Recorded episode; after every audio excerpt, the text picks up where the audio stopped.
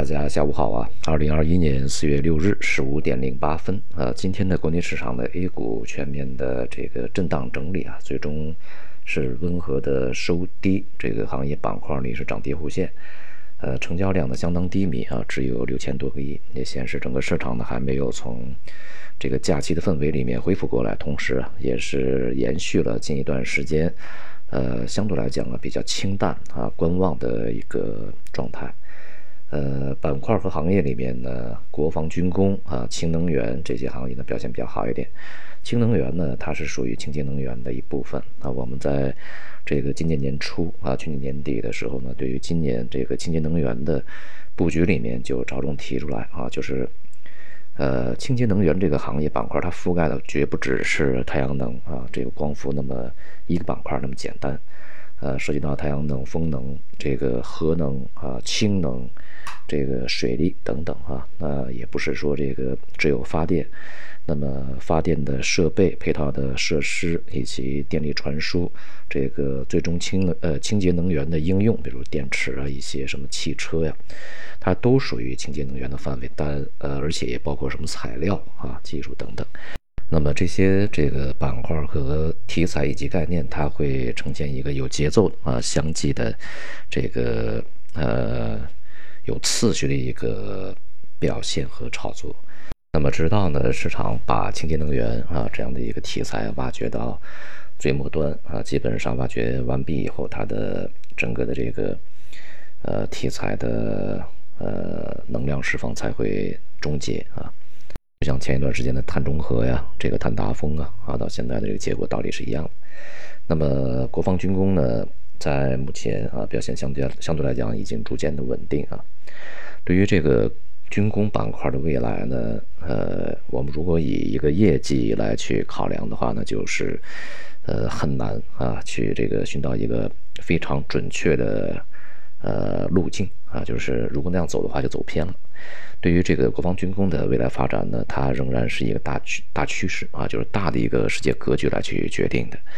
呃，我们今天看到这个新闻啊，呃，我们的这个辽宁号啊航母呢，要在台海啊这个周边呢进行常态化的这种演练。那么其实呢，就是在演练的同时哈，其实是一个常态化日常作业了。呃，当然这个呃，相对于这个台海来讲，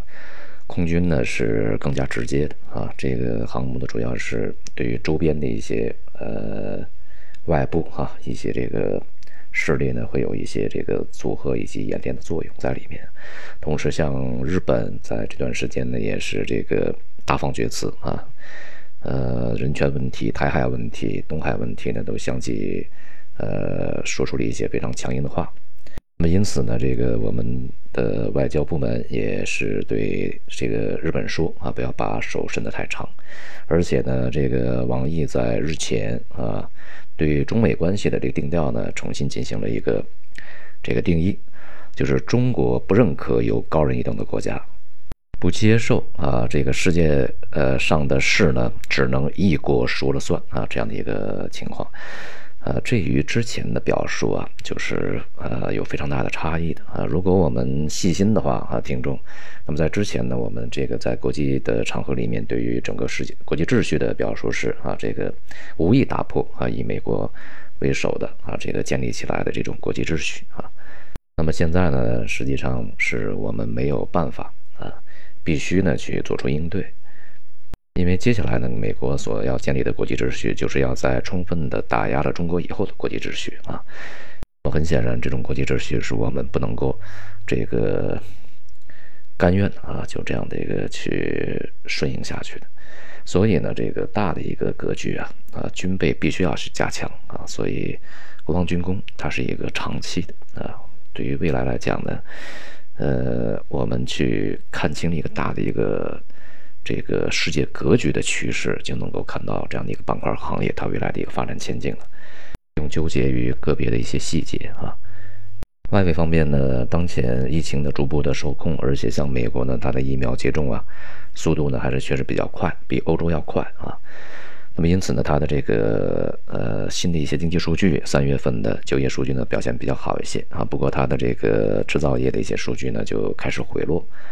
但总体而言呢，经济是处于恢复期啊。但是这种这个经济的恢复呢，已经进入了市场价格。那么接下来呢，就要看美国拜登政府他推行的两万亿这个基建设施啊，基建的这个财政的计划，以及啊，就是投入于民生的这些财政计划呢，是否能够顺利执行？目前的这个拜登啊扬言，那么如果是共和党不去配合的话，那么他会这个强硬的啊推行。这样的一个计划往前走啊，使它成为法律，而且同时呢，对于加税这个事情，看来拜登是，呃，下决心要去做啊，把这个企业税呢从二十一提到二十八，这个声音呢是这个财政部啊，你像耶伦呢，他也是作为策应啊，呼应这样一个声音，他呼吁全球呢建立一个最低的这个企业税标准啊，也就是不要低于这个数字。那么看起来呢，就是民主党上来啊，这个基本上呢，他是为了花钱啊，一定要去收钱的。呃，拜登说呢，收税不会影响企业的这个呃情况，也不会让他们出走，同时也不会影响经济。呃，显而显而易见嘛，啊，你从企业里面多收了七个点的税，那么这个七个点那就是利润没有了嘛。所以呢，呃，当前这样的一个前前景啊，对于这个税收来讲。它即便不加到二十八，恐怕也可能会加到二十五、二十六，有这么个折中的一个结果出来啊。所以呢，对于这个企业的盈利而言呢，未来是个问题啊。大宗商品方面呢，呃，原油价格已经连续几个交易日下跌，这个在五月份以后啊，欧佩克家将逐步的啊这个退出减产，也就是开始略微的这个增加产量，而且像沙特。呃，这样一些国家呢，也会呃这个退出它之前自愿减产那一部分啊。那么因此呢，石油的供应会继续的加大。呃，当然也是疫情在恢复啊，需求也应该会这个逐渐的恢复啊。这种情况下呢，对于油价的这个支撑呢，显而易见就丧失了啊。所以油价呢，在未来会倾向于一个震荡的一个下行调整。同时呢，其他的工业品也是在今天啊呈现一个冲高回落，大多数是。这样的一个情况啊，商品呢大体而言也是在一个顶部震荡筑顶的过程，为它的一个中级别中期的调整做准备。总体而言呢，这个市场处在调整过程中，并且呢，这个呃商品是在构筑顶部，而这个国内的 A 股呢已经似乎见到了顶部啊，在顶部的这个下行调整的反弹过程中啊，未来呢整个的基调仍然是调整。对于更长远的一些行情呢，我们可以这个稍微聚焦一点啊，呃，像什么股市的风向标啊，股市的牛熊这个指针啊，呃，什么证券商啊啊这些板块呢，可能更能说明问题啊。当前券商板块的一个低迷，它可能啊，或许预示着未来整个大盘的一个走向。好，今天就到这里，谢谢大家。